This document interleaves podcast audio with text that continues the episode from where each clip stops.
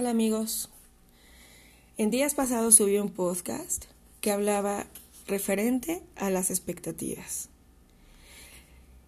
Un tema es muy complicado, el tema de las expectativas, porque a veces aunque no queramos, humanamente lo hacemos. Generar expectativas en cuanto a nosotros, personas, situaciones, emociones, y cuando eso no llega, nos genera una decepción que eso conlleva una frustración y esto conlleva una serie de emociones que nos conectan en emociones negativas que nos hacen vibrar en un bajo, pero muy bajo nivel energético. Esto no quiere decir que uno no pueda tener sueños, que no pueda tener planes. Pues no puedes planear o no puedes soñar con expectativas ajenas. Una de las cosas con las que más trabajo en lo, personal, en lo particular, me ha costado trabajar, y creo no ser la única persona, son los apegos. Sentimos apegos por objetos. Eh, voy a poner un ejemplo burdo. Si tengo una taza y esta taza es mi favorita, y yo siempre digo que esta taza nadie la agarre porque es la mía, es mi favorita, el café no me sabe igual, si no lo tomo en esta taza. Y de pronto alguien se le olvida, llega, toma café en mi taza y cuando yo veo, bueno, se me eriza el cabello, eh, me da taquicardia, me causa una ansiedad tremenda, enojo, este, cólera, arranques, no sé, estúpidos, ¿no? Por un objeto que es una taza. Si esto pasa con un objeto, con un coche, con una eh, botella, con lo que sea, imagínate lo que es el apego hacia una persona. Cuando nosotros generamos apego hacia una persona, hacemos que de esa persona gire nuestro entorno. Cuando la persona no está, cuando la persona se va, entonces sentimos que una parte de nuestra vida se va con esa persona. ¿Qué sucede después? Hay gente que por estos apegos toma decisiones equivocadas. Hay gente que se da cuenta que la vida sigue. Creo que yo soy del, segundo grupo.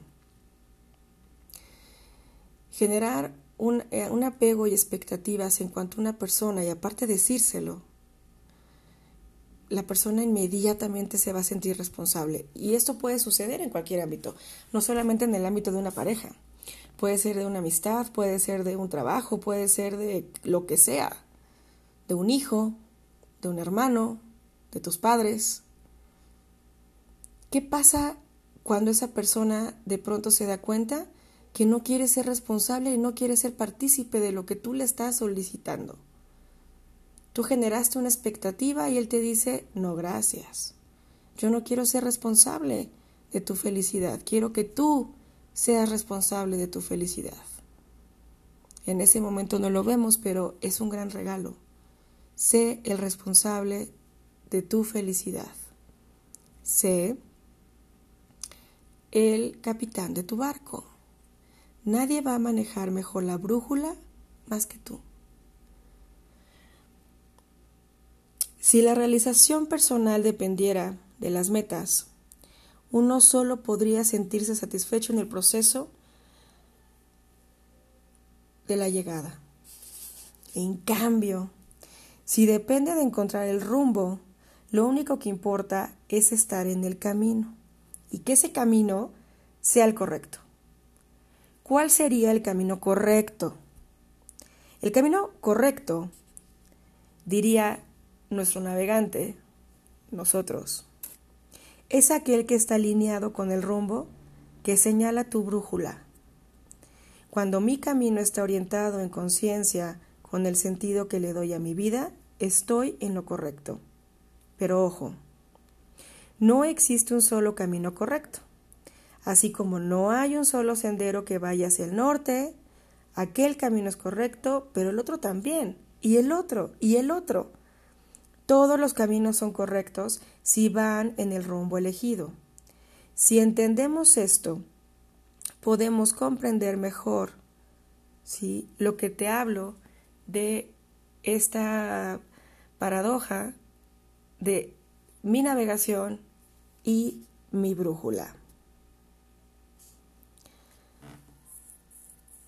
En la vida, el rumbo lo marca el sentido que cada uno decida darle a su existencia.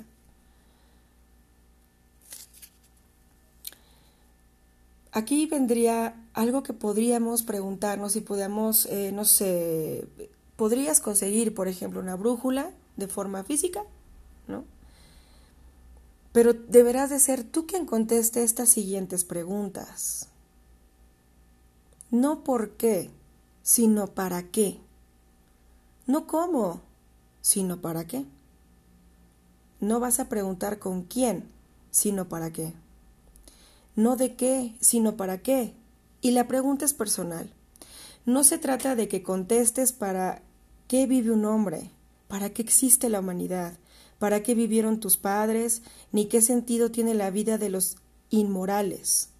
Se trata de tu vida, a dónde vas y qué sentido tiene tu vida y qué sentido le estás dando.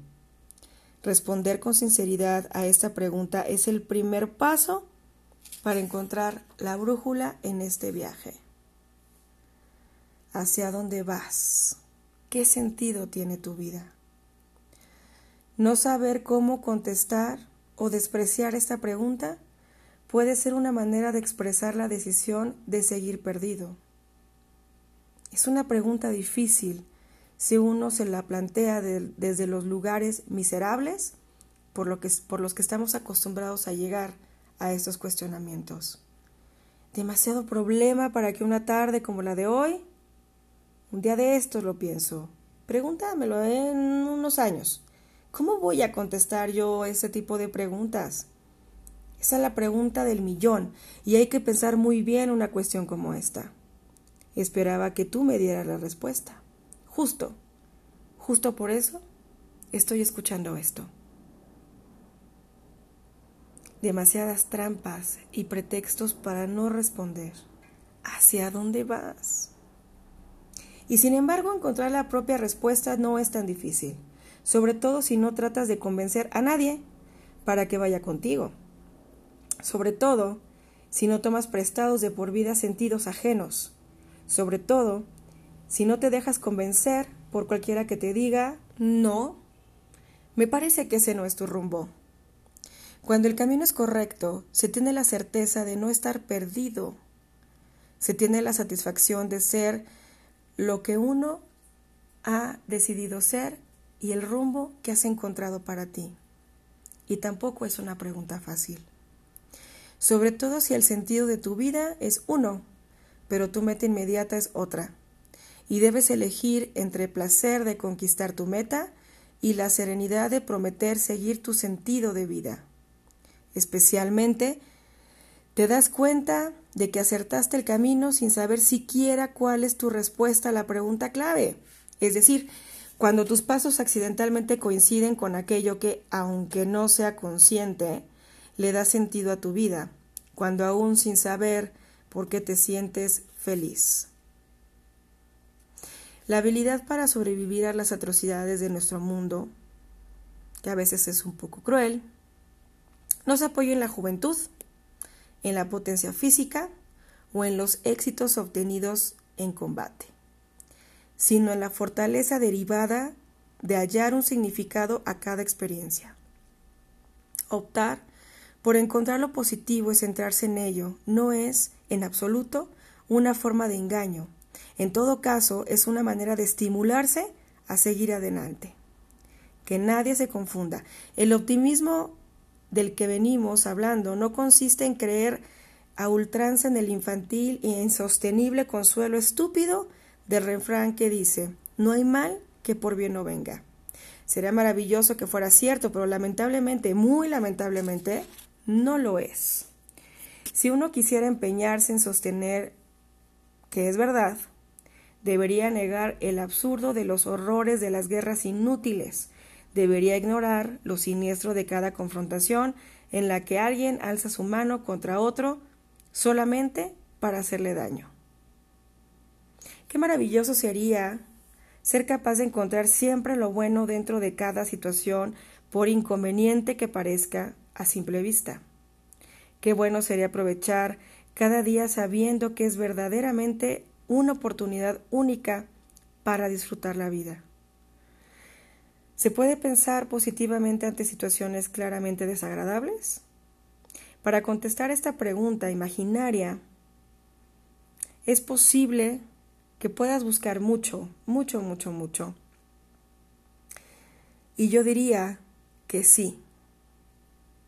Espero que entiendas que no hay nada más deseable ni maravilloso que de pronto eh, encontrar la respuesta de todo lo que estás buscando. Es posible que no vas a encontrar eh, algo bonito o no vas a querer que alguien a medianoche se meta a tu casa a robar, ¿no? Que pueda ser saqueado, golpeado, hasta sangrado, ¿sí? Pero de todos los horribles episodios que tú has vivido, puede y debe servir de algo. Aquí hay sabiduría, hay algo que aprender, algo bueno. Incluso aprendemos de las cosas peores. Si bien aceptar y ser paciente se consideran virtudes, cuando nos vemos acosados por los demás o cuando alguien nos causa daño, responder virtuosamente parece imposible.